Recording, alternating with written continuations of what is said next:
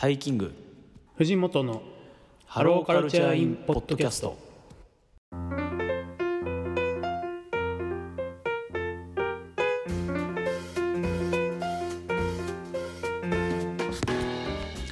皆さんこんにちは。タイキングです。皆さんこんにちは。藤本ですタイキング藤本のハローカルチャーインポッドキャスト。この番組は愛知県在住のカルチャーライター藤本福島県在住の音楽フリークタイキングが送るポップカルチャー系ポッドキャストです。音楽映画漫画アニメなどその時語りたいポップカルチャーについてゆるく楽しく取り留めなく語るラジオ番組です。今週もよろしくお願いします。よろしくお願いします。さあということで今週のテーマは何でしょうか？はい2023ベストライブ。はい、えー、我々今年もというか、まあ、2023年もいっぱいいろいろライブ行きましたんではい。まあそれはね 優劣をつけるもんではないですが、いや特にこれが良かった印象残ったというのを、えーランキング形式でベスト5を紹介していきたいと思います、はい。えーじゃあまずこれ行きましたっていうのを羅列、うん。お互いにしていきましょうかとりあえず。はい。じゃあお願いします。はい。えー、チェルミコ対バンツアー2022-2023ゼップ名古屋、えー、1月10日ですね。うんこれ対バンは中村佳穂です。いい。いい。この組み合わせすごい良かった。いい。で、えー2月26日、えー、フォーリミテッドサザビーズハーベストツアー2023ワンマンシリーズゼップ名古屋。これはあれですね、えーアルバムのリリースツアーですね。うん。そして、えーハイファイブ2023っていう、えーと対バンイベント。はいはいはい。各所で、各所のゼップで対バン、いろんな対バンがあるっていう、そういうイベントですけども、えーっと、キュレーターがコーディー・リー。はい。えーゲストバンドがアジアンカンフージェネレーションああそっかそっかその素晴らしい組み合わせの。はい。これが3月5日ですね。そして4月6日、えー、 YOASOBIアリーナツアー電光石火、うん。えー日本ガイシホール、うん。そして、えー2がえー4月9日、えー、 YONフェス2023、えーこれはあれですね、えーっと1回企画うん、番組でもやりましたねレポートでもやりましたね。えーっと、一応見たバンドで言うと、キートーク、緑シャカ、ヘイスミ、ドラゴンワッシュ、えーウィナーズ、フレデリック、フォーリミト。そして5月9日、えー吉沢佳代子、ワンマンショーアイスクリームの日、EX シアター六本木。はい、えー5月20日、キングヌースタジアムライブツアー2023クロージングセレモニー、えー大阪ヤンマースタジアム長井。で、えー5月27日、28日の2日間、えー森道市場2023。うんえー見たアーティストで言うと、羊文学、バルニー、チリビーンズ、ザ・ボーディーズ、フジファブリック。ここまでが27日の土曜日ですね。で、えー28日がトリプルファイヤー、リーガル・リリー、えーザゼンボーイズ、スチャダラパー、インディゴラエンド・セロ。うんやっぱメンツがいいな。素晴らしいですよね。森道は素晴らしいっていうのは、この、えー、とポッドキャストでもずっと言ってる話なんですけど、うんえーそしてえーっとえーっとごめんなさいね、えー5月30日ベースボールベアギターギタードラムドラムベースベースツアー、えー名古屋クラブクワトロ。これも企画でやりましたね、えーそして6月4日、えー、栄スクリ栄スプリング2023、えー名古屋のサーキットイベントです、えー見たバンドで言うとガムガールリファ、えーホクロックビ。忘れらんねえよ。ベースボールベア目と目ネクライトーキー、えーサブウェイデイドリーム。で、えー7月22日、えーベースボールベアー日比谷ノンフィクション10日比谷野外大音楽堂。これも企画でやりました。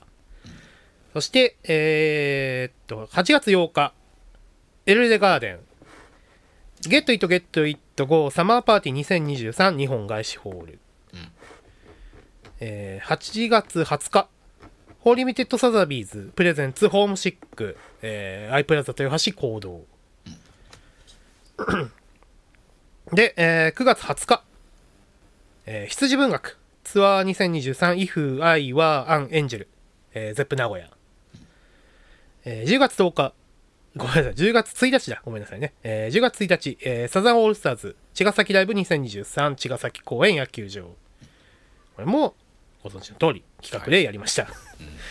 えー10月18日アジアンカーフージェネレーションツアー、えーサーフ文学鎌倉、えーゼップ名古屋で、えー対バンが Going Underground でしたが、えーこちらは途中中止とうん。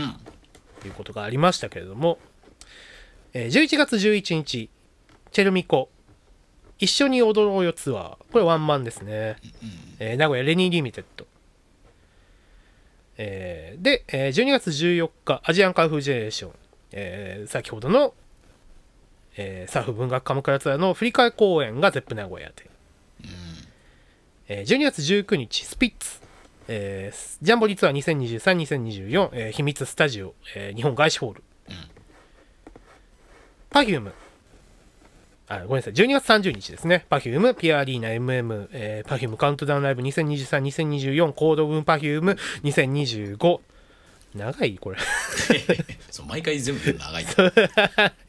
そして、えー12月31日、えー渋谷クアクワトロで、えーライブ D がジャッジメント2023、えーっとですね、ミーターアーティストとしてはスティッコー、えーパノラマパナマタウン、えー古川豊、えーホルのよ夜の本気ダンス、そしてホクロックビと。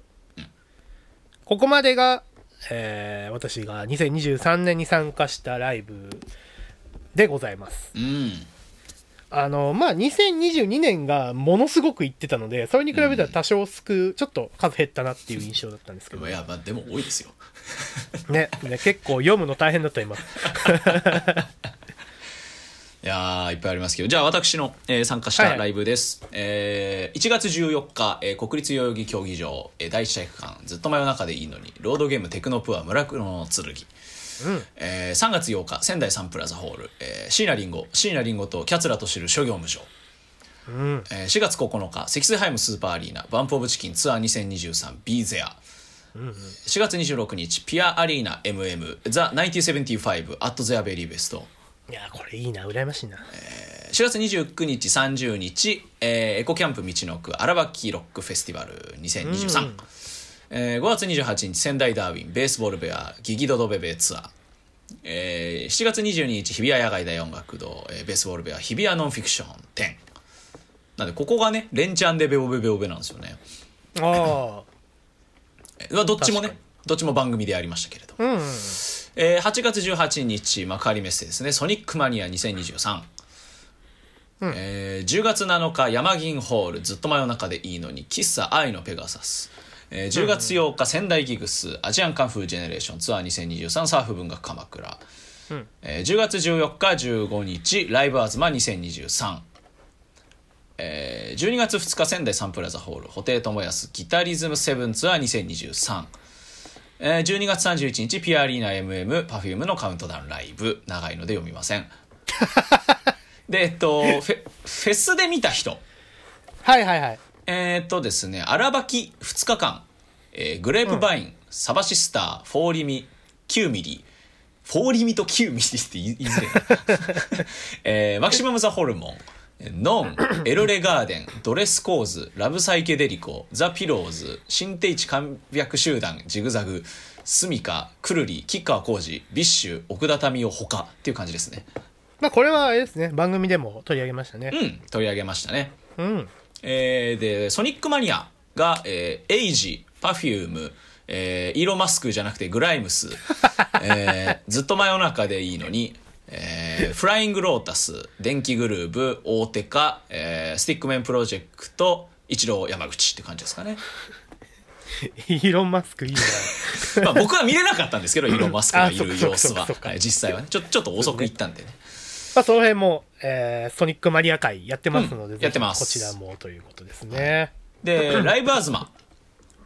はいはいはい。えーチリビーンズ羊文学キャリーパミュパミュイリースタッツ女王蜂ナルバリッチ水曜日のカンパネラ 電気グルーブ、えー黒い古いリホパフィーオリジナルラブ奥田民生モンキーマジック A ウィッチフューチャリングソイルピンプセッションズアレキサンドロスって感じですねいやめんついマジめちゃめちゃいいですねいやーすごい。本当にね近所でこれ最高ですよ近所でこれですよ。最高最高最高。本当にねマジでちょっと続いてもらわないと困る。マジで今年もお願いします本当にね。うん行ってみたいですね一う回ん非常にもうフェスまあ何回も言ってますけどフェス初心者にめっちゃちょうどいいイベントなんで、うんうんうんうんいい、えー詳しくはこの話はえー私がやっております「メガネを外して」というポッドキャストで話してます。うん。といこちらもぜうひというのをぜひ聞いていただきたいって感じですかね。うん。はいじゃあベスト5いきますか？はい。じゃあ第5位からお願いします。はい、えー、私藤本が参加した2023年ライ,、えーライブのベスト5位。うん。12月31日。おライブ D がジャッジメント2023のスティコ。おノスティコ？おーノスティコ。おおすごい。それでトップ5入るのすごいな。えー渋谷クラブクワトロですね。うん。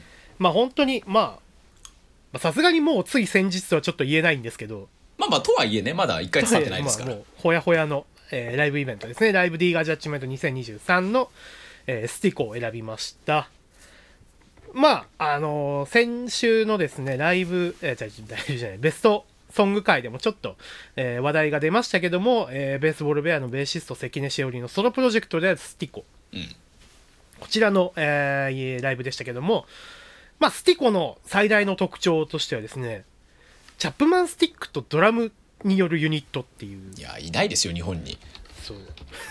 他に例がほぼないという。ないないないですねまあ、チャップマンスティックっていうのはですね、なんかすごい木の板みたいな、こう形で、ベースとギターを兼ね備えたっていう楽器なんですけど、い意味のわからない楽器ですね。そう。説明してもなんか説明つかないみたいな楽器なんですけどその面白120点的な 楽器。有名なところで言えばキング・クリムゾンのベーシストであるトニー・レビンが演奏してたりするんですけど、まあ知名度としてはかなり低い。低いですよ。して高くない。でもすごい面白い、そんな楽器を駆使するですね関根しおりの姿は、まあ、本当にベースボールベアにおける、まあ、ベースプレイとは大きく異なるものですね。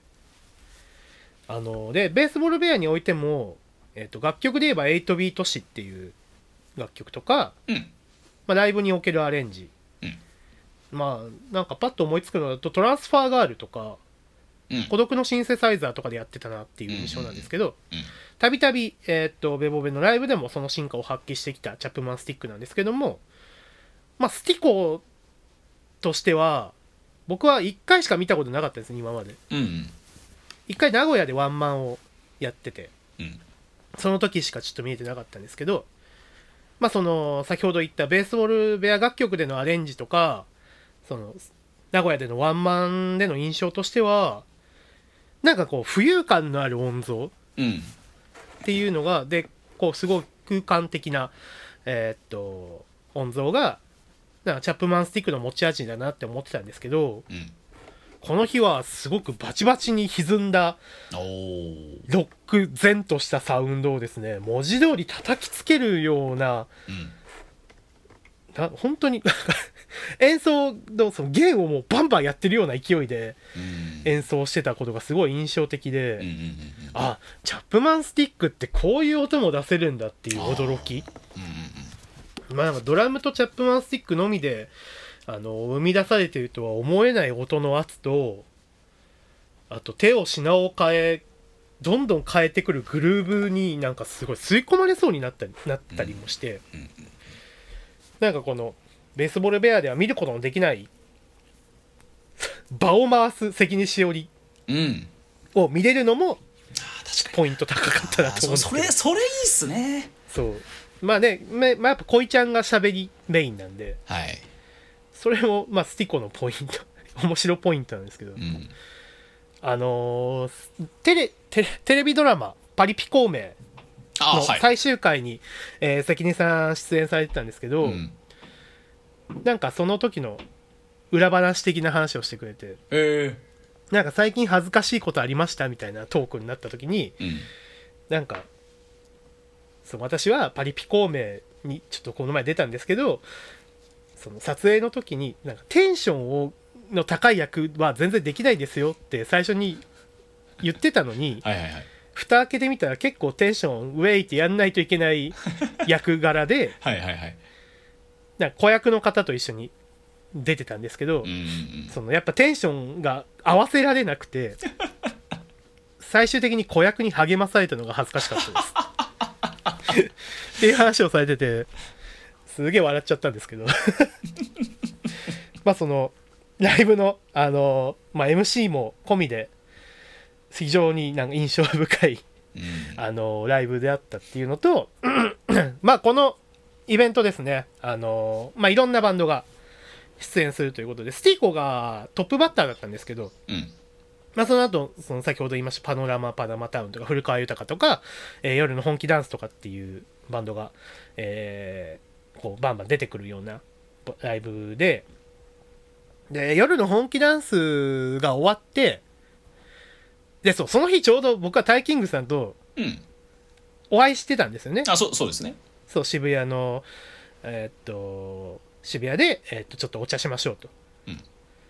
まあタイキングさんとしてはあの Perfume ライブ前ということで。うん。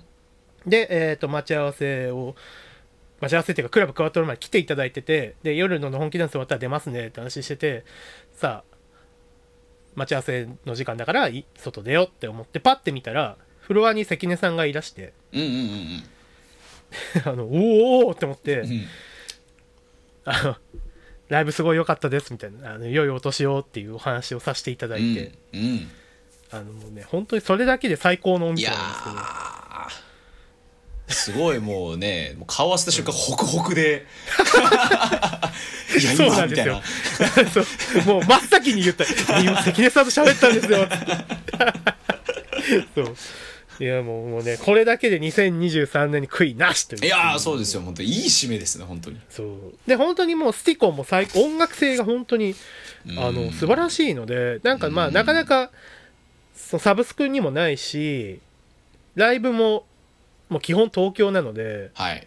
もう本当にそうそう見る機会は特に地方の方はないかもしれないんですけど、まあ、本当ぜひ何かしら機会があればぜひ見ていただきたい。もう素晴らしいです。うん本当に見たいな。まあぜひねあのぜひ。本当にもう沢お年寄りとスティコとベースボール部屋のスリーマンツアーをやるってことで。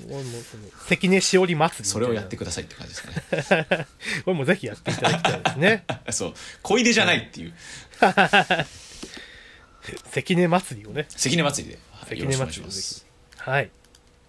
ということで私の第5位が、えーライブリーガージャッジメント2023のスティコでございました、うん。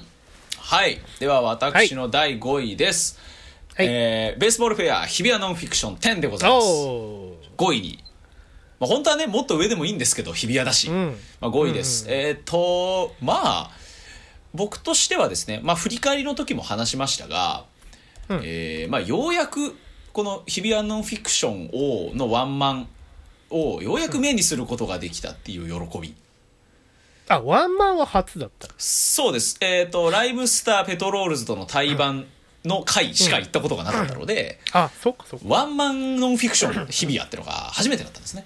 あこれは嬉しいですね、うん、なのでやっぱそういう期待感もやっぱめっちゃワクワクして見に行きましたし、まああの MC でも話してましたけども何気にその真夏の日々やってのが実は初めて。っうん。ていうのでやっぱこの真夏のベースボールベア日比谷野外っていうこの何ですか？もうなんだ？もう風呂上がりのビールみたいな最高の組み合わせ。うん。もうそしてそれを体現するかのような夏真っ盛りのセットリスト。うんうん。もうこれはもう本当に素晴らしかったなという感じ、うん。でやっぱりなんといってもこのアンコールで披露された久しぶりの、えーハイカラータイムズの多幸感いやーもうこれが一番やっぱ嬉しかったな。ー素晴らしかったですうね、ん。もうあのー曲のちょっと振りを MC でしてる時からのこの客の「おわみたいな 「キャーってなってましたよね。その曲じゃなかったらどうしようっていうくだりがめちゃくちゃ面白かったですけども。絶対それだろっていう。どう考えてももうハイカラタイムズしかないんだから日比谷と言ったら。そうですよ。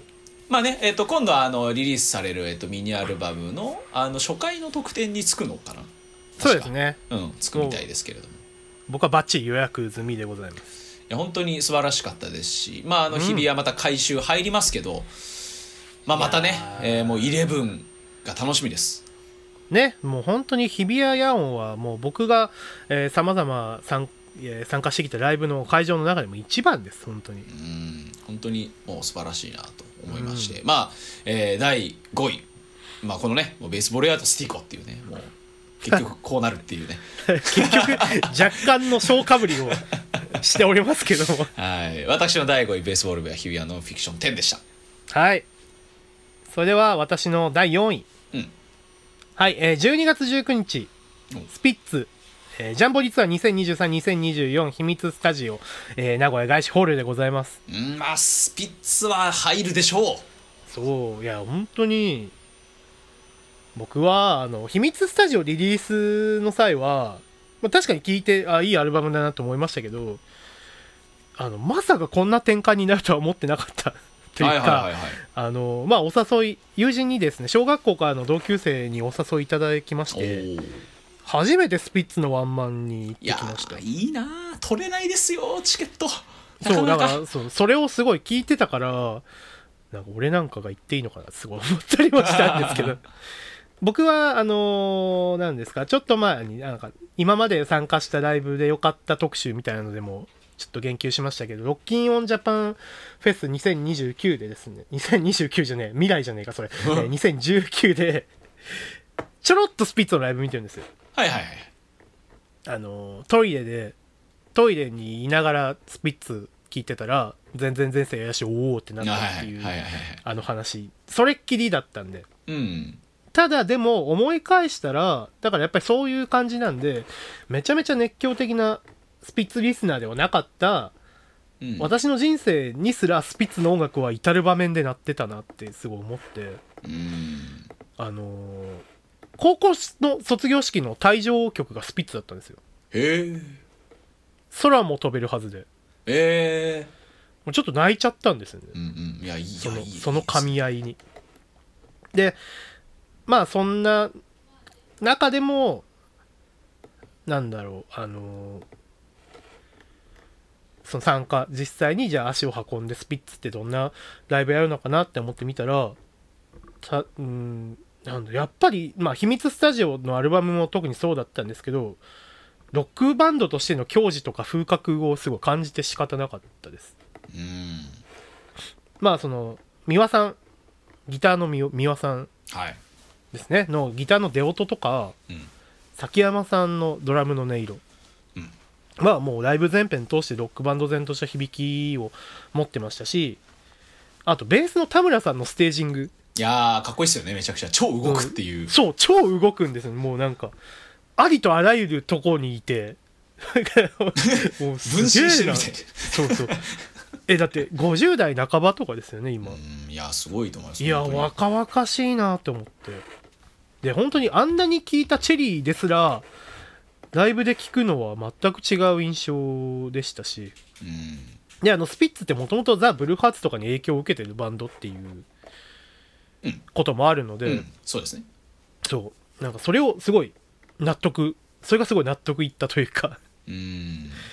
でまあやっぱそのねえーっと先週も話に出しましたけどお化けのロックバンド。はいで僕はなんかトリロックバンドとしてのスピッツを一番感じたんですけど。うんそういうああいうストレートなロックサウンドとそのバンドがテーマっていう曲をバンド結成36年目でさらりと歌ってしまう様っていうのが本当に素晴らしかったなと思うし、うんうんまあ、あとは同時にそのスピッツ節なポップ性みたいなものもすごい感じたのが「ときめきパート1」まあ、先週僕4位に選んだのかなとあと「楓」とか。うん。うん「楓」よかったないやーもうなんか。生で聞いたらもう絶対感動するもんな。そうめちゃめちゃよかったなんかその。歌ってる内容も、まあ、別離と孤独みたいなとこを歌ってるなと思うんですけど、なんかそのその感じはすごいな泣けてきちゃうし逆にその、まあ、連母というか恋心とその衝動みたいなものを歌う「ときめきパート1」は本当に胸をキュンとさせるしっていう。うんなんか音楽に感動するってすごいこういうことだなって思いました。うんうんであとやっぱりまあ美しい比例が聴けたのも僕はすごい嬉しかったですね、はいはいはいなんかあの4月かな？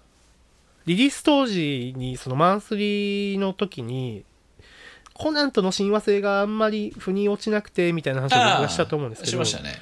でもなんかそのずーっと繰り返し聞くことでなんかふとした瞬間にパチッとはまったような気持ちになったりもして。うんなんか年間を通してゆっくり好きになってった感じもあったんですけど。うんうんでその締めにライブで見るっていうのもすごい良かったし、うんうんうん。なんか自分でいられるようにっていうフレーズがすごかすごいいいなと思いましたね。うん。あとなんか正宗さんが MC で藤井風の「キラリ」を歌ったりしてて。はいはいはいはいはいはい。なんかあと自分の曲のゆずかな自分の曲の歌詞に変えてゆずのメロディーで歌うとかそういうことをされてて。へなんかその遊び心とかその若手への視線とかも素敵だなって思いましたし。なんかこの日を通して僕はスピッツのことがより好きになれたなと思って第4位に選出しました。えうん。いやーさすがスピッツでございますね。いやほんと素晴らしかったですはい。では私の第4位です、はい。えー10月8日仙台ギグスアジアンカンフージェネレーションサーフ文学鎌倉ツアーです。おー。4位でした。4位ですね。えー詳しくはですね、えー月の人さんがやってらっしゃいます「ポップカルチャー裏切らない」の我々、えーゲスト出演させていただいた回でですねもう語りまくってますんでまあ1時間半ぐらい喋ってますね、喋ってますんでもうまあ濃い話はそちらでしてますけれども、まあ、改めてこのライブを振り返ると、うん。まあ、やっぱりこのライブハウスで浴びるアジカンの、えー生のこのバンドの音音像のかっこよさ。うん。やっぱ改めて感じましたしこの4人だけで久しぶりにこうがっつり回るっていうそこのシンプルさ、そこもやっぱすごい良かったなと思いますし、まああの、うんうん。各会場、えーないところもあったけどもゲストアクトがあって、はいはいはい、えーまあ、仙台公演だとラブリーサマーちゃんと。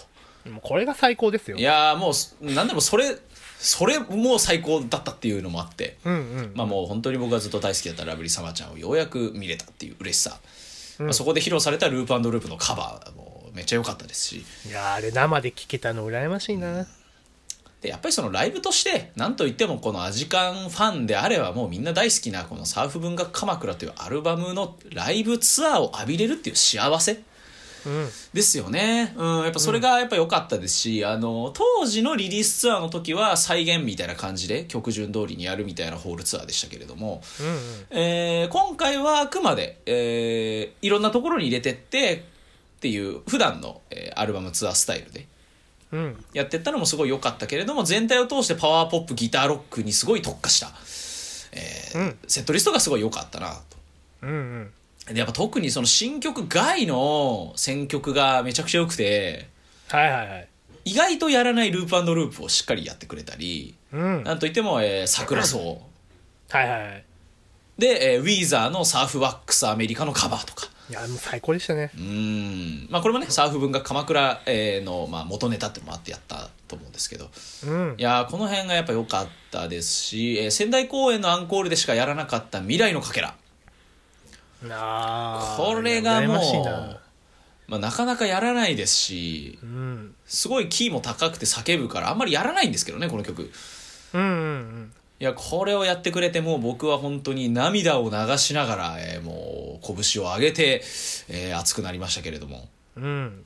あの名古屋公演だとミッシェルガン・エレファントの「バードメン。ああそうですよね。ねカバーがあったりしてバードメンの。カバー」なんでしょうねえーっと継承？うん。なんだろうその僕が参加した名古屋公演はまあ10月の本公演と、まあ、その途中延期を経ての12月の振り替え公演っていうのがあってうん。そのサーフのまあその先ほど言ったバードメンももちろんそうですしいろんな曲がサーフの収録曲を中心にさまざまな曲がなんだろうえーっと継承みたいなものをすごいテーマ性として感じたうん。瞬間があってですね。つないでいくうん。感じ。そう。それがなんかすごくグッときたというか。いやーなんか頼もしいなと思いました。なんか見ててすごい、うん。やっぱアジカンいてくれてすごい安心できるっていうか、うん。やっぱり日本のロックシーンにアジカンここにありっていう感じだなとうんうん。思いましたよやっぱ。そうなんかねあのーすごい思ったのはなんか大人になるってことってはいこっから大人ですっていうことでも実はなくてうん。すごい生涯かけてなっていくんだと思うんですけどうん。そういう意味でまあ本当にまあ後藤味感で言えばとりわけ後藤さんまあうん。もちろん他のメンバーもそうですけどのようになりたい。って僕はすごい思わせてくれたライブ。でそういう意味でもなんか継承うんうん。というか、で常にやっぱ味感やゴッチには僕はそういう印象があるので、うん。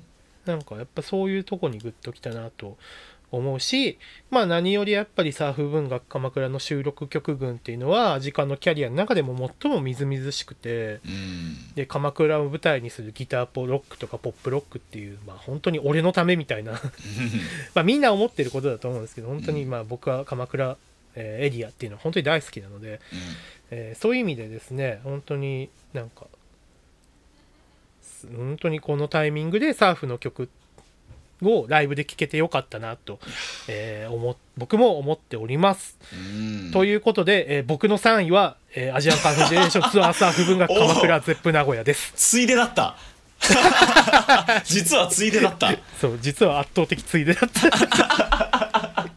終わっちったと思って。道理で感想が濃いと思った いや、まあでもね本当に外せないですよ。外せないですよサーフツアー本当にそう。俺は外せないです。素晴らしかったですねまあね、先ほども言いましたけど、こちらは月の人さんのポッドキャスト番組、えーポップカルチャーを裏切らないでもですね、濃密に喋っておりますので、濃密ですはい、こちらもぜひ聞いてください。はいもうあのまあ時間まあねもう今後とももうずっと見ていきたいですしうん。もう僕はもう生の時間をいっぱい見てどんどん後藤正文のモノマネをうまくなっていきたいなと思っております はい今年もアジカンのコピー版やる予定があるのでおはいあの頑張ってうまくなりたいと思いますーね、これも楽しみですね。はい楽しみです。じゃあ、えっと、藤本さんの3位も、はいえーサーフツアーということで。そうです。そうでございます。はいじゃあ、僕の3位にそのまま移行しちゃって大丈夫ですかね？お願いします。はい、えーっと、これね、悩んだんですけど、えー3位にしました。はい。えー3月8日、仙台サンプラザホール、椎名林檎。椎名林檎とキャツラと知る諸行無常でございます。いや、これ入るでしょうね。いやー、なんならこれ1位でもいいんですよ。うん。椎名林檎ですよ。だって、ぜもうマウント取れるじゃないですか。いや、俺椎名林檎見たんですけど、みたいな。なんか文句あるみたいな。本当に。うん。もう仕事で嫌なことあっても、まあ、この上司は椎名林檎見たことないからな、みたいな。そんぐらい、わかるわかるわかる。でしょ？そね。そんぐらい、椎名林檎をこの目で目撃したという、それだけにもう価値がある。もうそのためにももうファンクラブ入って当てましたし。僕も去年思いましたよ。桑田佳祐の年越しライブ行った時。いや俺でも桑田佳祐10列目で見たもんって。思えるな。仕事仕事でなんか嫌なことあってもでもこいつは見てないし俺は見てるなって思えるっていう。もう俺の方が豊かな人生を送ってるぞと。そういや間違いない。音楽を聴くということは人生をゆか豊かにすることですよ本当に。そうです。そうです。本当にこうやってもう、椎名林檎を見てしまった。もう見てしまったですよ。うん。まあそれだけに価値がありましたけれども、まあやっぱりその椎名林檎のライブって基本的に MC もなくて、うん。もうノンストップで駆け抜けていくっていう、なんだろう、ライブというよりもなんかこうオーケストラのコンサートを見ているかのような、うん。こうショーですよね。その、それに魅了されてしまった、まあそのオーラたるややはりすごいなとうん。思いますし、まあやっぱそのバックバンドがやっぱ毎回渋くてかっこいいですし、うん。まああの、特にね、まああのもちろんちょっと前までとかだったらそれこそえっ、と長岡亮介とか行った時もありましたけれども、まあ最近は名越幸雄さんオンリーだったりするんですけど、うんいやー、やっぱ素晴らしいですね。で、あのー特にハイライト、3曲ぐらいちょっと印象的なものがありまして、うんまずですね、えっ、と、井上陽水トリビュートに収録されていたですね、ワインレッドの心の川。うん。これ、まさかちょっとライブでやってくれると思わなくてですね。これめちゃくちゃ良かったですね。いやいい渋い。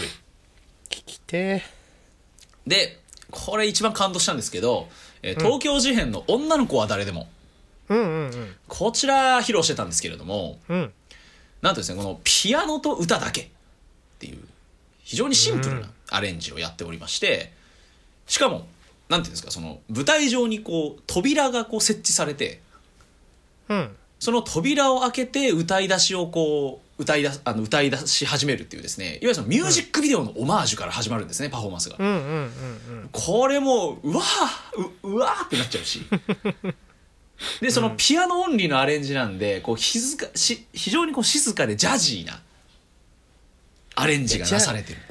ジャジーなこの曲いいですね。いやーもうこれはなんて幸せなんだろうって。でなんかその衣装もちょっと寝巻きみたいな枕を、へえ枕をこう抱きかかえながら歌ってるみたいな。かわいい。もうねえぐえぐい。もう。これはもはやえぐいですよ。う んもうすごい。まああのえっとえあのブルーレイもリリースはされてるんですけどあの多分予告、ティザーとかでも多分あったかな、まあ、ぜひ見てほしいんですが、ちょっと見たいですね。えーそしてなんといってもですね本編ラストの東京事変緑手からノンストップに続いていく日本うん。この流れがもうね素晴らしくて。うんうんそそれはもう最後の曲で日本やったらもうぶち上がらざるを得ないんですけどうんうん。その緑手からもうノンストップでそのままこうシームレスにこうイントロにダンダンダダダンと入っていく。うん。見せ方のうまさ。うん。そしてなんといってもこの最後のフェーズでなんか衣装がなんか白むく姿みたいな着物みたいなの着てるんですけど。着物？違うな。いやなんかかぶり物をしてるんですよ。かぶり物をしてるんですけど なんかそれがすごい豪華なんです。すごいいろんななんかおめでたいものがすごいいっぱいついてて。あなんか見たかも。そうこれあの検索してもらうと分かるんですけど、うん。なんてものを頭につけてんだっていうさすがだなと思いますし あの椎名林檎があのいつもの黄色いギターを掲げて演奏する曲って結構わずかで特に最近で言ったら「群青日和」か「日本」なんですよ。うんうん。だからその緑秋のその曲の最後らへんでこう横からローディーさんがそのギターを持って椎名林檎にかけるわけですよ。うんうん。どっちだと。この次は群青日和なのか日本なのか。それで日本来た。うわーみたいな。確定演出ですね。確定演出っていうね いやーでも本当にもうもう椎名林檎ようあようやくじゃないんですけど一回、えっと2018年のツアーでも見てるんですけどうん。このホールツアーっていう規模感で見れた嬉しさ。うんうん。そして、えーお願いだから東京事変やってっていう。ね。いやまああるんじゃないですか今年。もう本当は今年元旦に発表するって僕は踏んでたんですけどね。だからウルービウルービにやってくれるといいんですけどね発表ね。でもウルービに発表なかったらないのかな？もうないかなって僕は思っちゃうんですけど、まあでもペトロールズの春ツアーが発表になったんであら。少なくとも夏以降になるのかなっていうやるとしても。ちょっとどうなんだろう。ちょっとやってくれ本当に。そういう期待も込めて3位うん。椎名林檎でした。あの椎名林檎と彼やつらと知る諸行無常って入れるとうんもうさっきさっきのかぶり物が出てくるんで、はい。これもぜひ見てください。これめちゃめちゃあの言言ってしまえば面白いです。うん、めっちゃおもろいですね。なんだこれって。あの、ちょっと僕2階席、3階席とかだったんで、あなんか、でかいの被ってるけど、なんだろうあれっていう感じだったんですよ。あ、うん、うん。めっちゃおもろいんで、ぜひ見てください。これぜひちょっと見ていただきたいですね。はい、以上です。はい。じゃあ僕の第2位えー10月1日サザンオールスターズ茅ヶ崎ライブ2023、えー茅ヶ崎公園野球場とあら、1位じゃない？これ1位じゃ1位じゃい？ない。おおなるほど。1位だと思ったでしょううん。ちょっと裏切っていきますよ僕 まあでも本当に茅ヶ崎ライブもすごく思い出ですようん。い1位でやっていいんだからや、本当ですよ。そうですよもうだからだからっていうかこの番組で1回丸々使って特集したほどなのでまあ、そうもういですね。もう今更話すのもみたいな感じもあるんですけど まあ、確かに。まあ本当に憧れ尽くした茅ヶ崎の地でサザンオールスターズのライブを見たという事実そのものがうん。もうライブから3ヶ月ですか？3ヶ月弱経った今改めて夢のようですいや、本当ですよね。本当ですよ。その一昨年の桑田佳祐の年越しライブもそうだったようになんか夢が叶い続けてるなっていう気持ちになるんですけど、うん。でまあ本当にねライブ自体も なんだろう私の人生の至る場面にサザンオールスターズがあったんだってちょっとくすぐったくもなるようなうん。あったかくなるようなそんな思いに駆られた一日でもあったしうん。なんか披露される曲の全部に思い出があるというか、まあ、こういうことちょっとそのねあの茅ヶ崎ライブ会でも話してますけど、うんあのキッシンクリスマスの歌詞になぞらえるのであればはいはい。本当に私の思い出に全てサザンがあると言っても本当に過言ではないと、うん。それを実感した一日でございました、でまあなんでしょうね。もうちょっとその茅ヶ崎的な切り口の曲があ欲しいなみたいなライブではあったんですけど、はい。まあやっぱりサザンオールスターズイコール、まあ、日本のポップバンドのもう頂点と言ってもいいですよ。まあそのポップバンドのしてのポップバンドとしての矜持をもう本当にまざまざと見せつけられたライブという意味ではやはり、えー今年を語る上では外せない、えーライブでございました。うんまあこのライブについてはぜひ35回のエピソードをお聞きいただければいいと思うんですけども、はいまあ、ちょっとね、収録外ではタイキングさんに話したんですけど、うんアンコール2曲目かな。うんややって曲で、はい。こう、ね、会場の、あの入る時に配られた腕、腕時計型ライトみたいなのが、うん。こう光って、みんなでこう、ウェーブというか手を振る。はい。コーナーが、コーナーというかみんながこうやって手を振るんですけど、うん。左僕の左隣のおじさんがですね、すっごい大振りなんですよ、手が。うんそういうねそういうやつねそういうありますよねそういうのねもうね、ややの記憶、僕、おじさんの手がもう、もうまあ、顔のど真ん前まで来てたんで、もうその記憶しかない。毎回その履くごとに視線に来るそうそう。ほんとこいつマジでいい加減にしろよと思ったんですけど。そんな思い出もありつつという。うんありますよね そういうのねまあまあまあまあ。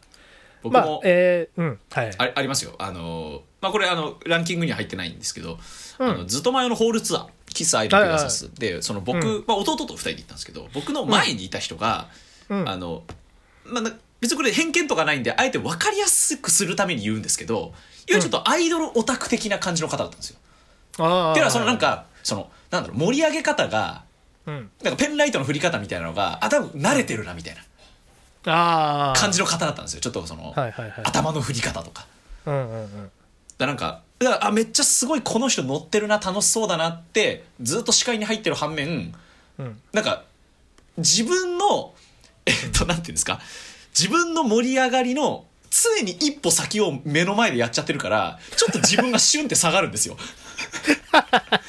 ちょっとなるんですよ。ああ、なるほどね。っていうのがありました。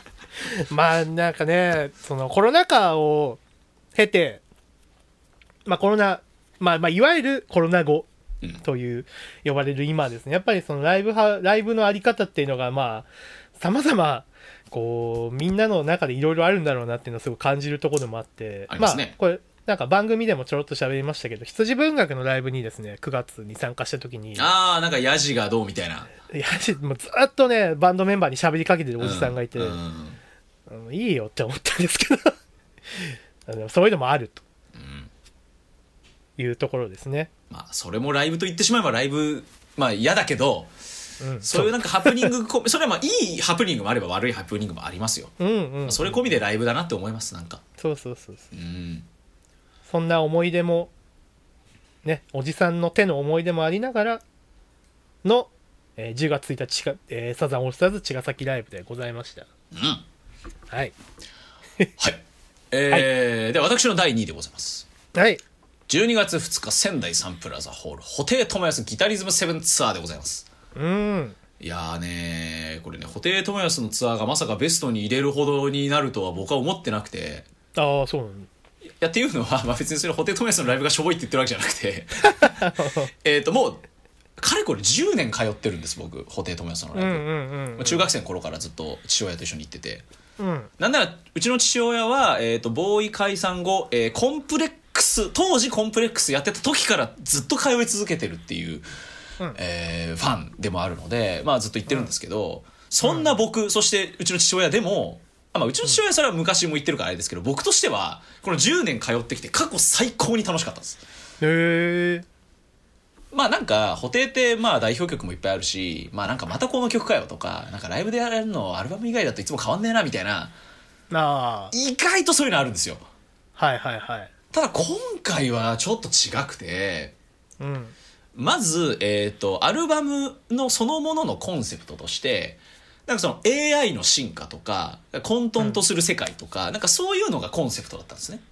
うんなんかそれが、まずステージセットにすごいよく現れていて、うんなんかこう配管みたいなのがすごい張り巡らされた壁みたいなのがこう、バーンとこう、バックにあって、ちょっとこう、スチームパンク的な見た目になっていて、で、そのバックスクリーンみたいなのが、円形のバックスクリーンがこう、正面にドンとあるんですけど、うんそこにこう客入れの時にずっと赤い、なんていうんですか、赤い丸がこうずっとこう点滅、ふわーん、ふわーみたいな感じで点滅してるみたいな感じだったんですね。で、これが、えーっと、まあ、スタンリー・キューブリックの2001年宇宙の旅っていう、えー映画があるんですけれども、えーその中にですね、えーっと、宇宙船に搭載された、えーっと、AI の春9000っていうキャラクターがいるんですね。うんその春9000をおそらくモチーフにしてて、へえまあ、ほぼ一緒なんですよ。その赤いランプ、まあ、目みたいなものがこう、ふわーんと点滅してるみたいなのが、まあ、春9000の姿なんですけど、すおそらくそれが、えっ、と、常にその客入れの時にこう、常にこう光ってて、正面で。うんうんうんうんで、その映画の内容も、まあ、その人間の愚かさがゆえに、その春9000が暴走してしまって全員殺しちゃうみたいな、その AI の暴走的なお話なんですね。うん。がストーリーラインにあったりして、多分それが、そのアルバム全体のコンセプトとかともかけてそういう演出にしてたんですよ。それもめっちゃかっこよくて。うん。で攻撃力が非常にセットリスト高くてもう盛り上げまくまくりますみたいな、本当もう60過ぎてこのパフォーマンスすげえなと思うんですけどうんであの今回そのギタリズム7ツアーなんですけど、まあ、その布袋寅泰っていうのはデビューアルバムがギタリズムってアルバムで、まあ、生涯通してこのギタリズムっていうシリーズを一つのこのなんていうんですか、えー大事なシリーズにしてるんですけども。うんうんまあなので基本的に過去のギタリズムシリーズからの選曲っていうのがほとんどになっていて。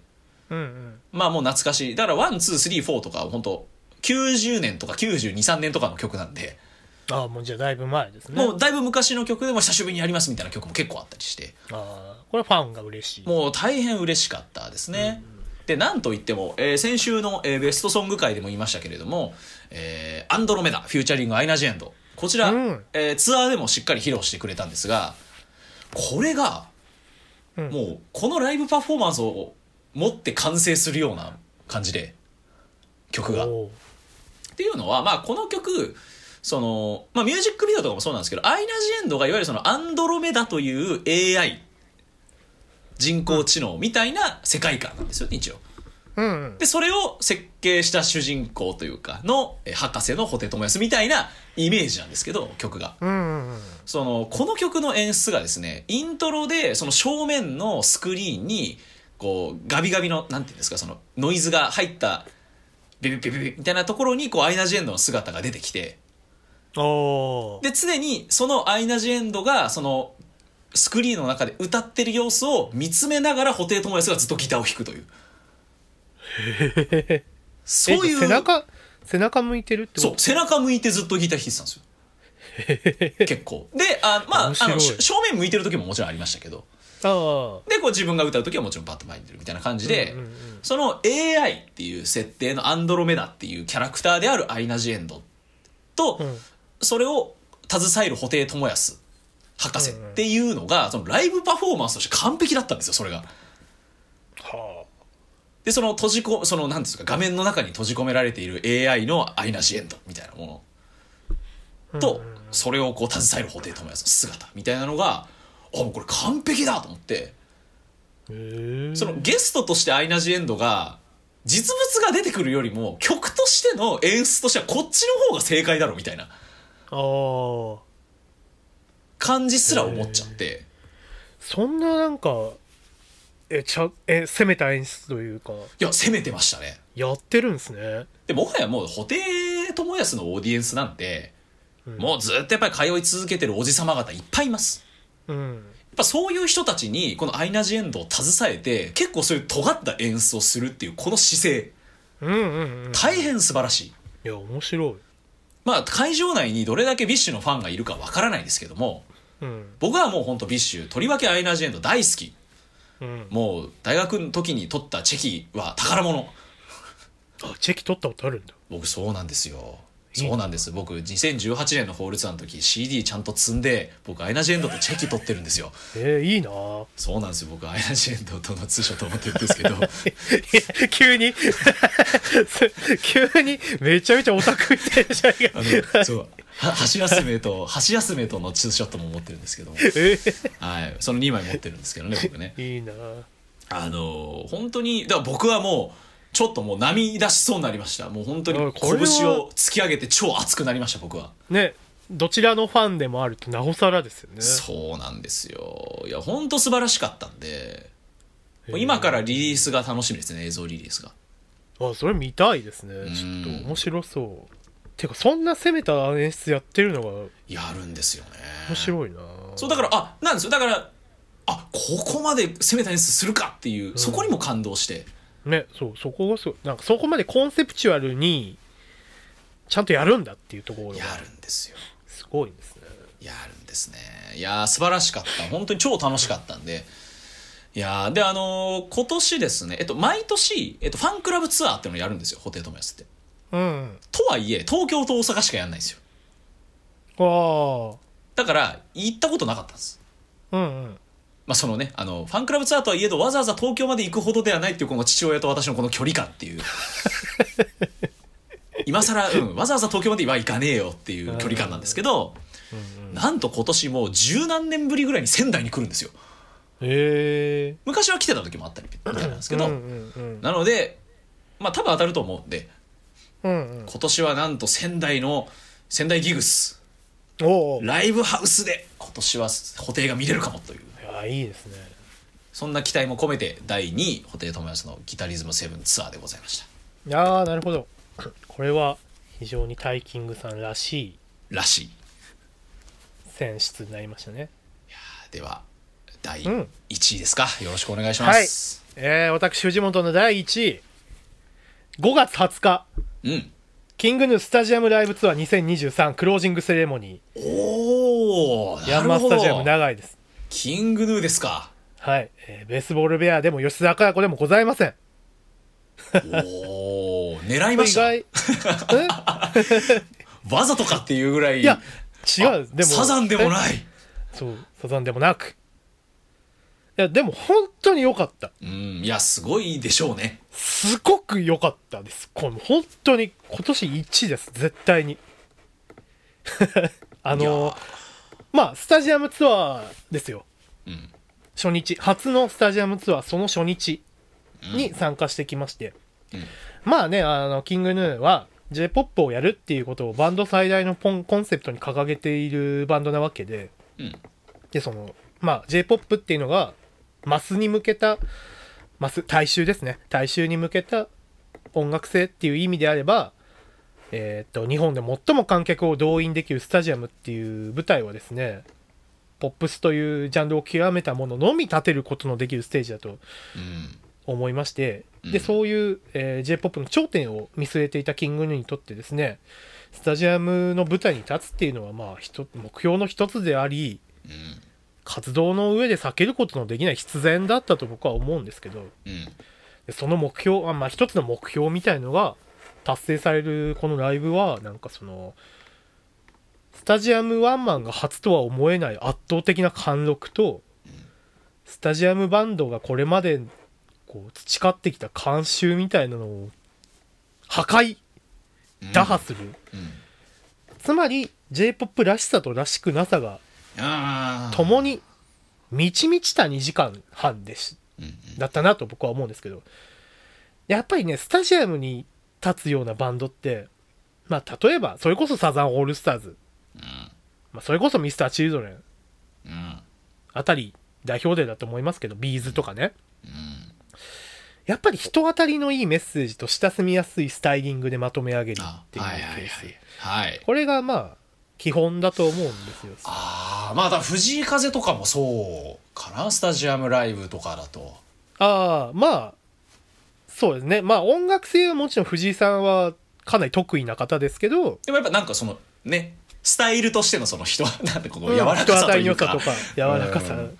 まさにその通りだと思うんですけどまあしこうキングヌーはスタジアムバンドらしくない演出をしスタジアムバンドらしくない振る舞いをしうん。スタジアムバンドらしくない音像ととどこ撮っても別にスタジアムバンドに見えねえみたいなステージだったんです。でもスタジアムライブが成立する。そう。その力っていうんですか、そうそう。でなんでじゃあスタジアムライブが成立するかっていうと僕はやっぱり彼らの楽曲がどこまでもポップであり音楽的に緻密に作り上げられたウェルメイドなものだからだなって僕は思うんですけど、うんうんうんうん。まあ、メロディー歌詞のフレーズ歌声、まあ、うんどこ撮ってもやっぱり、えーっとオリジナリティもありながらちゃんとこの大衆の心を打ち抜くポップネスな部分がすごいあるなと思いましたしだからキングヌーってここまでのバンドになったんだろうなって思ったんですけどうん。うんまあえーっとこのスタジアムライブはセレモニーっていう2020年かな？はい。にリリースしたアルバムの流れを一回こう終わらせる。そうまあその後の、えーアルバムですね「ザ・グレイテス・アンノーン」をやるためににつなげていくためのライブだったなと僕はえー多分そういうテーマ性があった、えーっとライブだったんですけどまあセレモニーってアルバムが本当にそのストリーミング流星の J−POP シーンに突き刺してくるようなはい。前半の構成に対してその市場には全く寄り添わない後半っていうなんでしょうね。相反する2つの要素を意識的に並べた作品だったんですけど、はいはいはいはい。まあライブも本当にそのポップな部分と非ポップな部分を意識的に並べることで J−POP のあり方を提示してたなと思う。うんうんでそれは今思うとザ・グレイテスト・アンノーンにおける J−POP 的なタイアップで制作されたたくさんの揮発曲をアレンジとインタールードで非 J−POP 的な芸術作品に落とし込むっていうためのある種の助走に今思えば感じますし。そう。なんか本当にそういう意味でこうザ・グレイテスト・アンノーンにつながっていくためにも重要なライブだったなって僕は思うんですけど例えば演出面ですげえなって思ったのが始まる前に始まる前とか始まってからもしばらくはそうだったなと思うんですけどえっ、と客席から客席からスモークが上がってるんですよ。すごいな。へえすげえな。で赤い旗長い赤い旗を持った人がズンズンって客席歩いてたりして。へえすげえな。要はレジスンタンスですよね。はいはいはいはいはい。反逆者 C の反逆者みたいな。うん。だからんパッと見なんかデデモ行進？海外のデモ行進みたいな 空気感すらあって。あ本当になんかすっげえな。なんかすごいものを見せられてるってその時点で結構思いましたし。はあとえーっと常田さんがうん。ステージ上ですガンガンタバコ吸うんですよ。へえおすげえ。であれってスタジアムってステージを一から組み上げるからうん。多分ねその消防法とか建築法あんまりよく分かってないですけどそういうものの許可とかがちゃんといるんですって。こういう構造で建てますみたいな。なるほど。でその際にステージ上で喫煙する場所っていうのをちゃんと設けたらしいんですよ。ああなるほど。だから そのためにわざわざ許可取ってやってるっていうのもすげえなんか面白いなと思ったし。そう考えるとあれですねあのナンバーガールの解散ライブであのタバコ吸ってる向井秀斗もあれちゃんと許可取ってんのかなとかも多分取ってると思う。そうそれすげえ面白いなと思ったんですけど。うんだから本当にあのーそういうとこで演出もすごかったですし、まあセレモニーの曲例えば、えー閉会式とかは閉会、えー違うな。なんだっけ？曲の名前忘れちゃったけど。最後の方でやってた曲とかはセレモニーの本当になんかここのライブで初めてえーっと、やったライブ、えー曲があったんですよね。なんかあの常田さんがあのチェロのソロパフォーマンスあそうそうそうそうそうそう披露してましたよね。あれが、えー閉会式か。開会式。閉会式ですね。閉会式ですよね。閉会式でチェロを常田さんが弾かれるとかあと壇上。うん。壇上も初めてやったのかな確か、うんうんうんうん。そういう意味で非常にそのセレモニーのコンセプトにも、えー通じるものがありましたしやっぱり壇上とかのあの切実な感じとかっていうのがグッときましたしあと印象的だったので言うとやっぱ一途かな。うん一途であのレーザーバンバン飛び出てくるんですよ。ああいいだろうなかっこいいだろうなえあれだけでうわーすげえってなるし。それをなんかスタジアムの規模でやればやるほどハマるし。そうですね。そう、うん、あとフラッシュとかでもうなんかすっごいカオスな 混沌としたことになる中花火がバンバン打ち上がってるのとかはもう、うん。おおとか思ったりもしたし戦場のメリークリスマスあのー坂本龍一さんが亡くなった直後だったんであそれのピアノイントロイントロで常田さんがピアノを弾いてから三文小説に流れていく感じとかも非常に音楽性が高くて素晴らしかったです。あうんうんうん。あのーまあグレイテストアンノーンの初回版にライブの模様が日産スタジアムかな？が収録されてますね。こちらぜひ。これでぜひ見ていただきたい。っていうかグレザ・グレイテスト・アンノの初回版のもうその想定というかうん、すごすぎるので、うん、なんかすごいですよね。そう。これぜひね見ていたなんか中身も歌詞カードも一枚一枚こういろんな紙の紙質とかまあそのはあ。ちょっとプラみたいなのとかも全部バラバラで楽曲のそのあのに合ったそういうペーパーになってて。いやー金かけてるないやめっちゃでこれででも7000何ぼだったんですけど。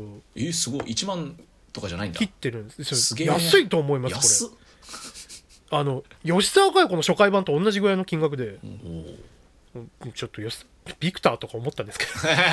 いやどっちかというとそれはキングヌーがすごいですね。その値段で売るっていう。そう。いやマジで本当にそうだと思います。これす本当になんかそうよくやってんなとはすごい思いました、うんうんうんで本当になんかキングヌーは令和 j p o p のレームチェンジャーだとゲームチェンジャーだと思いますし、うん。なんかそういうバンドがそのこの日一つの頂点をまあ初日だったんで一つの頂点を極めたこととかなんだろうその瞬間を目撃できたことっていうのはなんか一音楽ファンとして嬉しかったですね。うん。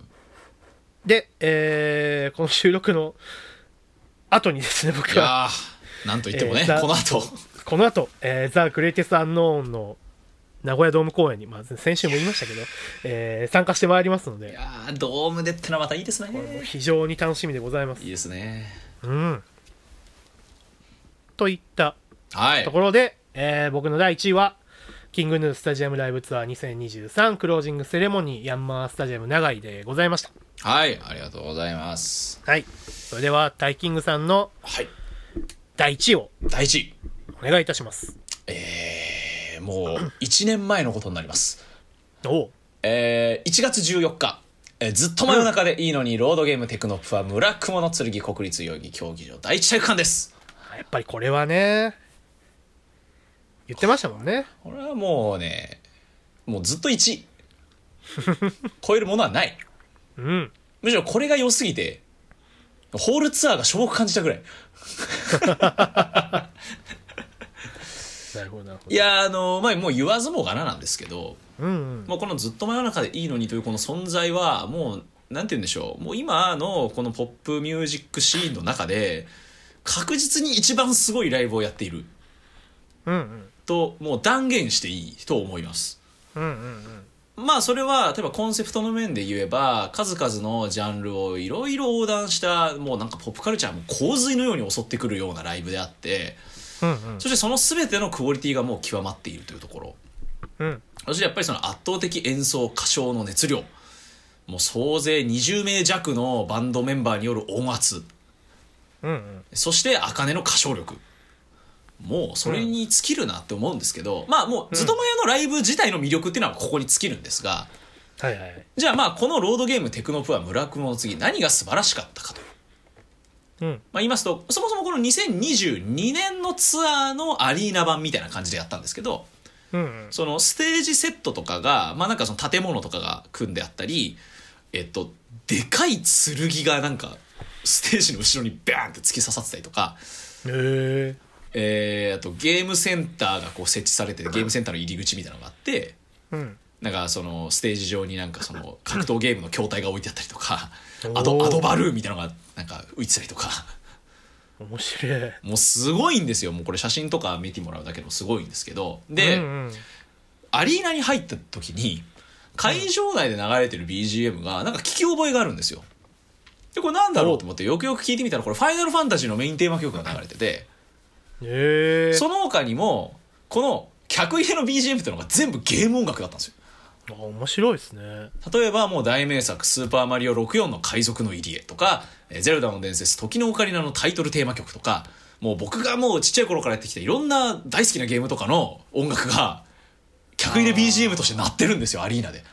でもそれも込みでやっぱりちょっと嬉しかったというか。すごいなと思って。うんでえっと、まあ、会場内モニターあると思うんですけどでかい会場とか。うんうんうん。そのモニターでえっとずっと「ストリートファイター5」のリアルタイムのプレイ映像がずっと流れてるんですよ。え？卓上にストリートファイター5がその置いてあってステージ上にそのキャた筐体、そこでその演奏、えっとバンドメンバー兼そのゲームプレイヤーというかの名前忘れちゃったんですけどの方がずっとそこでゲームやっててその様子がずっとモニターで流れてるんですよ。すげえ不思議でライブ始まって、えーその最初のオープニングパフォーマンスみたいなのがあるんですけどうん。まず三味線の独奏から始まるんですよ。はまあ、津軽三味線の独奏から始まってなんか旅人みたいなのがなんかスーツケース持って現れてそれバンって開けたらその中にいろんな金物みたいなのが入っててそれで三味線と金物のなんかすごいアンビエントなパフォーマンスみたいなのが始まってでそれに合わせて書道家が出てきてこれ本当ですよ。もうなんか話がいろんな方向にこれえーってなる。でなんかテロップであの「令和の」あの文字あるじゃないですか。あの菅総理が菅総理が出した。あれ書いた書道家が出てきて。ほでそのバンドメンでこうそれと合わせてこう他のバンドメンバーも入ってきてオープニングセッションみたいなのをしながらその書道家の人が「村雲の剣」っていうタイトルをこうパフォーマンスで書いてでバーンって出してドゥドゥンでライブスタートみたいな。う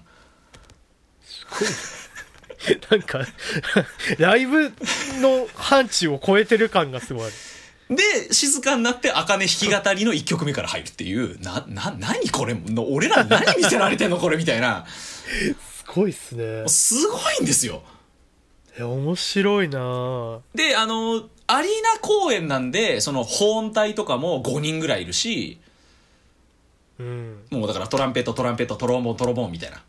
うんうんで、えっと、ストリングスももうバイオリンビオラチェロ、えー総勢56人ぐらいがもうバンといますし。うんうん。だもうドラムもツインドラムだしキーボードも2人だし。もう、お音圧がすごいんですよもうその圧たるやもう半端ない。であのー、茜とかも、えーっと扇風琴っていう謎の楽器を演奏するんですよ。ほえっと扇風機あるじゃないですか。うはいはいはい。あの鉄製のなんかちょっと昔ながらの扇風機みたいなのってありますよね。あはいはいはいはい。あれにクリップみたいなのを当てて通電させることで音を出すんですよ 多分なんかコンピューターみたいなのつながってて。鉄製のその網に通電することでシーケンス側で音が鳴るみたいな。ほでその網ってあの雲の糸みたいにこう層になってますよね。外側に向かって、はいはいはいその位置で音階が変わるんですよ。へえ。それでのなんか、それでノイズミュージックみたいな演奏をするんですよ。ビーベベベベベベベみたいなちょっと今調べて見てますけどなんじゃこりゃって感じですね。こんな扇風楽器がある。機を逆さにして、まあ、でも楽器があるっていうか多分もう開発してるのか分かんないですけどうんうんうんうんそういうのをポップミュージックのアウトロとかでめちゃくちゃノイジーなセッションとかをやるんですよ。その20人で。へえ。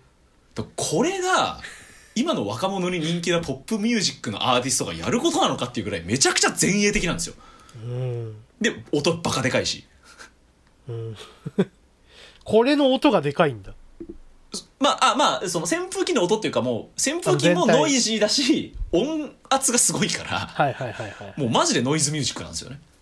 はで、そんな熱量をやるかと思えば、途中でアコースティック編成みたいなパートがあって、うん。ステージのその反対側にサブステージをはいはいはい。設けて、そこでこうアコースティックセッションみたいなのをするんですけど、そこ行く時も、なんかエレクトリックパレード、エレクトリカルパレードみたいな電飾のついたチャリンコでそこまで移動するっていう。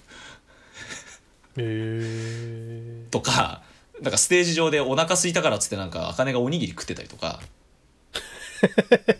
え あとその、チャリの移動中、行き、行きと帰り、そして終演後に、そのサブステージで、バンドのジャズ生演奏をやるんですよ。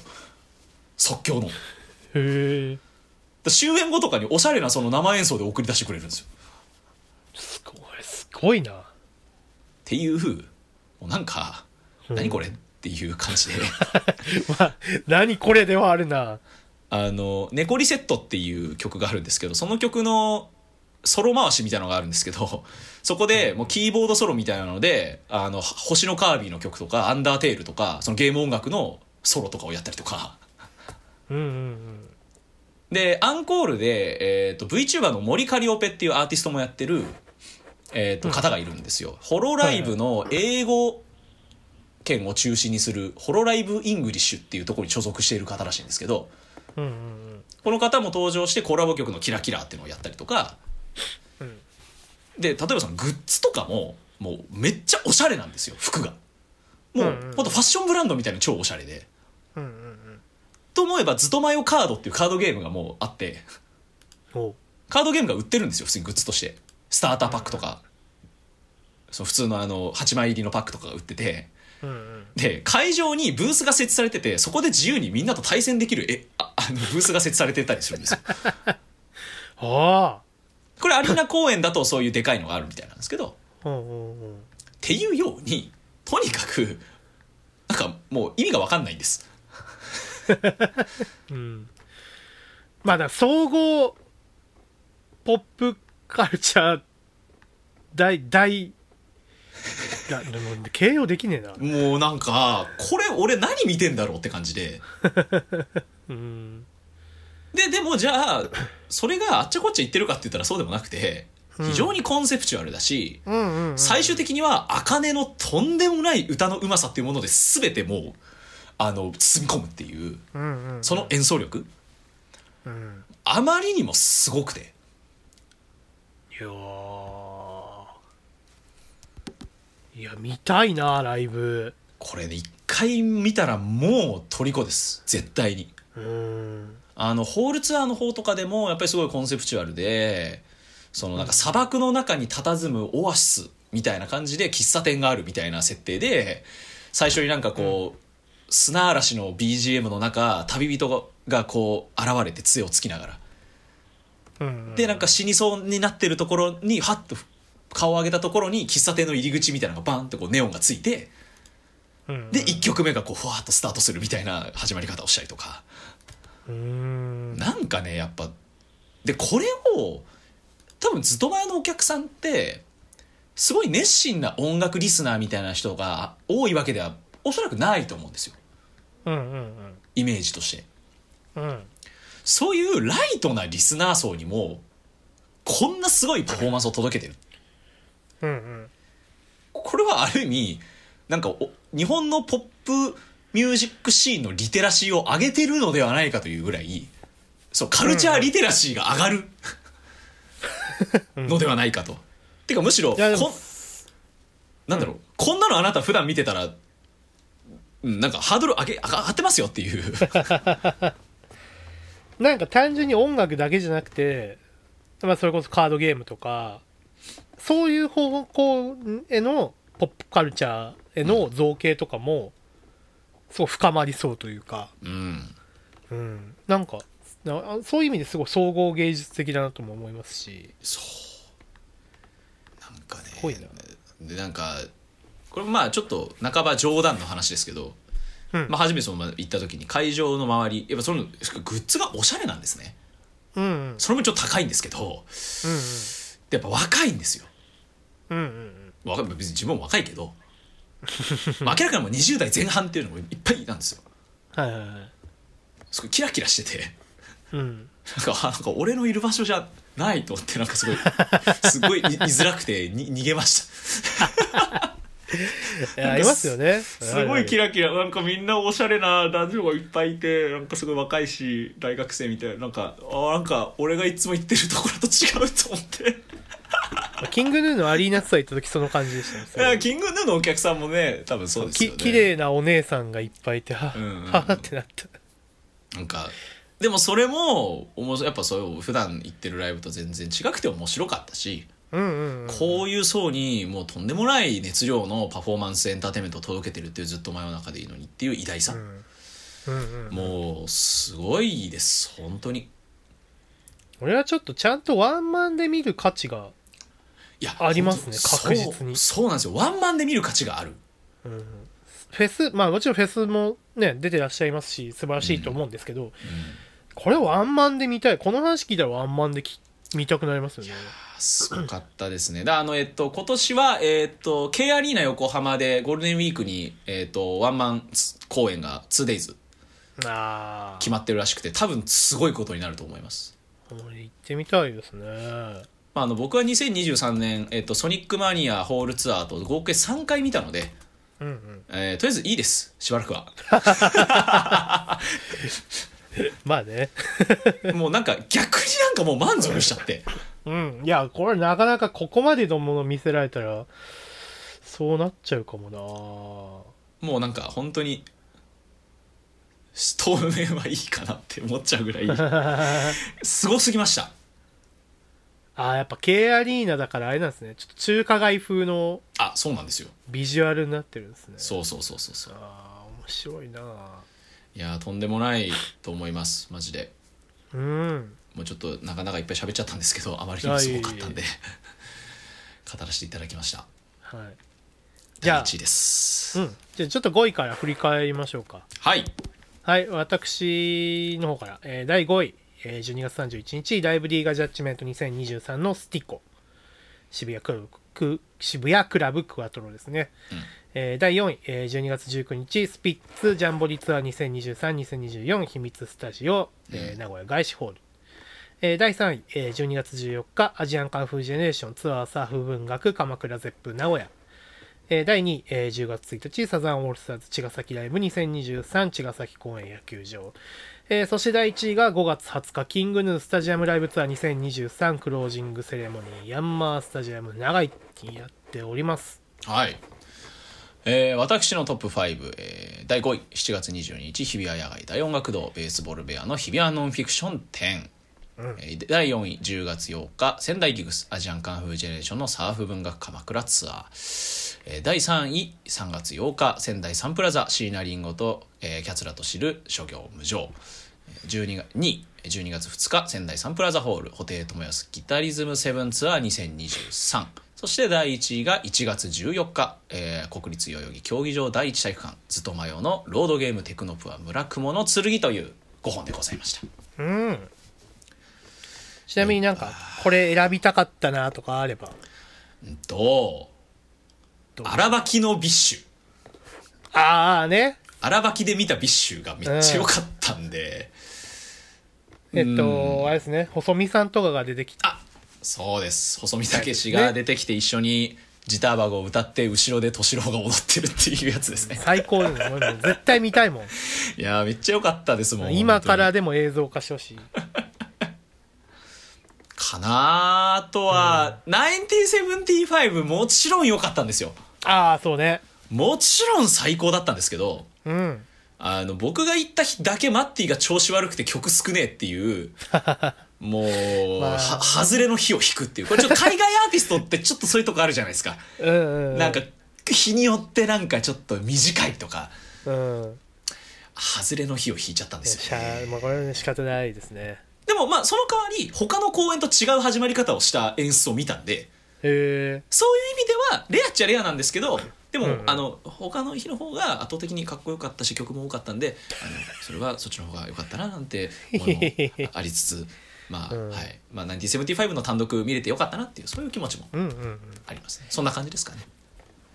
僕は夜遊びのワンマン。いやー。まあこれはねあのねアイドルをほぼ未解禁の状態で見るっていう。そうですよね。多分もうあのねもう国民全員が後にも先にもやれないことができた気がするので確かに。これはいい機会だったなといい機は会ですね。思いますね。あとなんまあベボベのね日比谷野音もちろん印象深いですしうん。吉沢佳代子の EX シアターもすごい良かったんですけど、うん最後ね一番重要なアンコール1曲目のに演奏した氷菓子がはい。演出失敗してて。そう。演出失敗してたのはどういう？あのーこれまあ詳しくは若草の先行版に入ってるんで映像が。あぜひ見ていただければわかると思うんですけどアイスクリームフィーバーのあのネオン。うん。佳代子の「か」の字とかが入ってたりするのかな「愛」とかかな？まああの そのネオンが吉沢さんの両両脇に設置されててうん。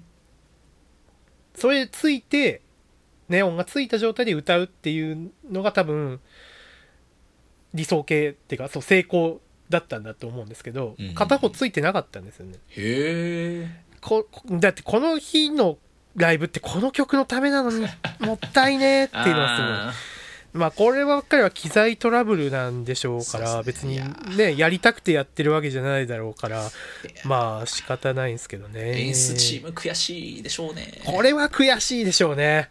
うん。これは悔しいと思う。まあだからだからじゃないけどあのまあ今年のねえーっとこの後のツアーと、えー渋谷公会堂今年はえーっと吉田が結構か稼働する年になりそうなのでそれがまあ楽しみかな。うんうんうんうん。いやーそうあと僕もう一個うん。あったのがライブアズマで見た、えー夕暮れの中の STUTS。ああ俺もそう最高ですよね。これもう最高でしたね。夕暮れの中の STUTSっていうフレーズだけであもう最高ってなる秋晴れ野外夕暮れ STUTS。もう完璧ですよ。でこれが2022のライブアズマだとこれ同じ状況でネバヤンだったんですよ。ああいやもういいとこにいい人置きますね。いやー分かってんすよタイムテーブルを。うん。いやーまあで特にまあ STUTS もちろんえ本人のパフォーマンスも素晴らしいですけれどもやっぱりそのラッパー、えーをえ講座とか Daichi Yamamoto とかを呼んでえーやるコラボ曲それこそ大豆田とわ子の、えー主題歌だった、えー、とプレゼンスやったりとか。うん。あとは何といっても後にも先にもここだけの披露だった、えー BLUE SOULSの STUTSリミックスフューチャリング、えー、堂々と塩塚モエカっていう。これを生で披露したっていうこのレア。素晴らしい。確かに羊文学いるからこれできるじゃんっていうね。これを生でやったりとか。いやもうめちゃくちゃ素晴らしかったですね。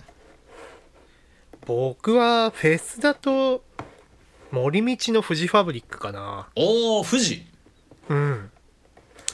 あのねあのーやっぱりその森道市場は完全に完全に地元なので。そうですね。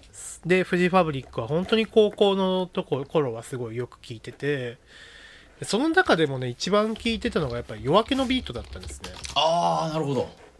すごく大好きで聞いてた夜明けのビートやってくんないかなって思いながら待ってたらリハでやってくれたんですよ。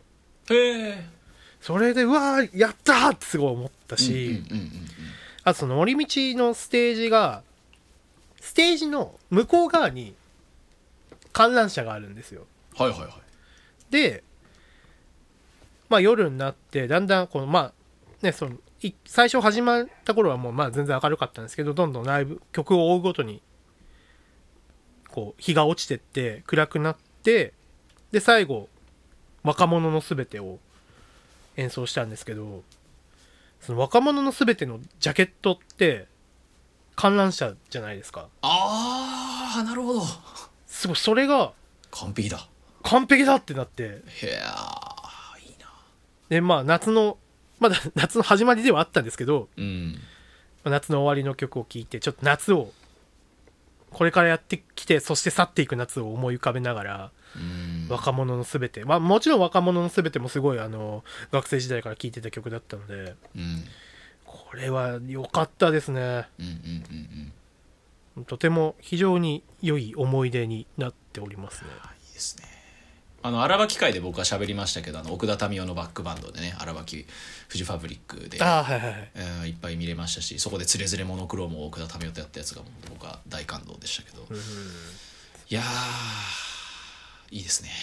ね、2023年もたくさん。ライブでこう、なんかこの日々の日々を乗り越える力をもらったなというようなですね。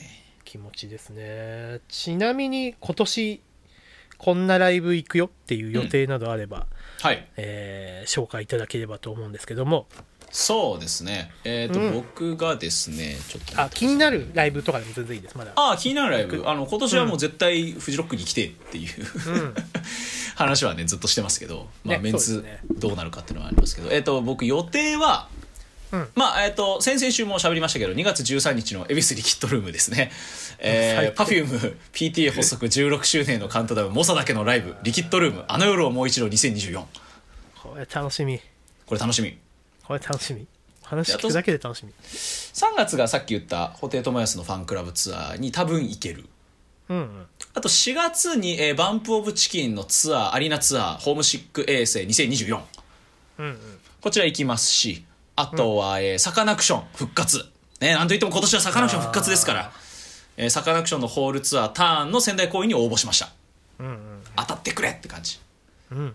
あとはなんといっても宇多田ヒカルでしょねえこれね。これですよ。いや。えでもなんかフジロックに出る説あるらしいですね。ーなんかあれ何を根拠にみんな騒いでんだろうと思って。それもうなんか希望的観測でしかねえだろって僕は思いながらずっと思ってるんですけどまあ一応スケジュールは合ってると。合ってるけど、うん。いやそうでもねそんなな本当に。そんなが組み込むのかなっていううのは。んアリーナツアーに専念するとしか僕は思えないんですけどね。まあなんかでも過去のインタビューで言ってたのはその宇多田さんみたいなソロアーティストはツアーに合わせてフェスとかは出ないと採算が合わないとは言ってました。っああなるほど。ていう意味ではなくはないのかな。そう。出るなら今年かもしれないそうそうそうそう。まあ、まあね確かこのあんま期待しすぎてね外した時が悲しいんで。に 全然出ねえじゃんみたいなね。そうそうそうそうそう。え無事に仙台も平日なんですけど来てくれるんで。ああね。まあでもお平日の積水ハムスーパーアリーナかと思ってびっくりして。あのパフュームがドキ30%しか売れなかったでおなじみの。いやでも宇多田ヒカルならはいや履けるんじゃない？どどう考えても履けますよ。ね。いいなあそんな感じかな僕はまあえっと数時間後に控えております数時間後ね。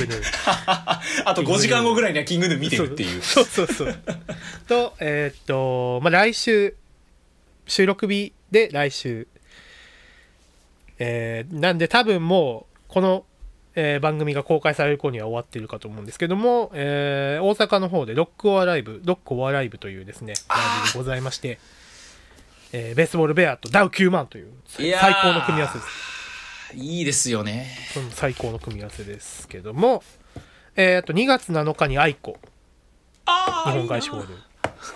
と、えー、2000じゃあ 2, 2月15日にフォーリーミーのミステリーツアーという、えー当日まで対バン相手がわからない、うん。いやおもろいっすよねめっちゃ。これ面白い試みですよね。だからここまで3回かな。現状収録日まで3回公演が終わってて、うんコールドレインとマカロニ鉛筆うん。と通信中か多分どの公演見に行っても絶対当たりですよね。超豪華だし毎回対バンで僕が行く日がツアー最終日なんですよ。おおこれ誰が来るのかっていうところで。エルレガーデン来ちゃう？って僕は勝手に思ったんですけど。いやー上げるなーハードル ないでしょそれ超えるの。なんかねでももっと異業種的な組み合わせも楽しみですけどね。あのー2020年にミスイツアー最初やっててうん。その時はね、まあ、途中でだから2020年のこのぐらいの時期だったんでやっぱりコロナで中止になっちゃったんですけど途中から、うん。それこそキャリーとかいてそれ面白いなああおと思うんですけど。もろいなそれ分かんなくて蓋開けたらキャリーだったって超テンション上がりますよね。そうそうそうそう。でこういうこれこここの試みねなんかフォーリミの1000倍特許に僕はしないでほしいと。いろんな人がやってほしいなってやってほしいいうやってほしい。そうそう。でまああとは3月23日にポルノグラフィティのアリーナツアー。うん。えー4月18日、これはまだちょっとチケット取れてないですけど、えー吉沢佳代子の、えー名古屋市公会堂。うん。4月27日にベースボールベアのボトムライン。多分これもまあ、これ当たったんだかな。で、あと、うんえーっと、5月14日に吉澤嘉代子の、えー、 LINE CUBE しに渋谷、渋谷公会堂ですね。の公演に参加する予定となっております。うんいいうん。ちなみにあのロックオアライブですけどはいはい。僕がやってるあのバンドのランドマークスのボーカルがですね、うんえ豊スピットのエクストラに行くんですよああ、いいな。アジカンフジファブリック加賀谷美希っていうすげえ。いやそう。いやもう、アジカンフジファブリックの時点で、まあ正直めちゃめちゃテンション上がるんですけど。いうん。加賀谷美希ですからね やー、いいな。ーいいですね。どんな夜になるそっちも非常に、まあもう本当に、ね、ダウベボベも楽しみで仕方ないですしね。うん。で、やっぱ僕まも今年は、宇多田ヒカルうんは何らかの手段で見たい。何らかの手段で見たい、何らかの手段で見たい。と思っております。うん、そんなとこですかね。いやー今年もいっぱいライブを見ていきたいなと思いますいやー、楽しみ。金はないけどうん、本当にそう。とまあそんな感じで、えー1時間半いろいろ語ってまいりましたけども、まあいっぱいライブいいのあったねということでうん。ライブはいいぞという感じで今年もやっていきたいと思いますはい。皆さんもね、ぜひいろんなライブ参加してみてください。うんですねということで、うんえー今週もお聴きいただきありがとうございましたということでお相手はタイキングと藤本でした。ありがとうございましたありがとうございました。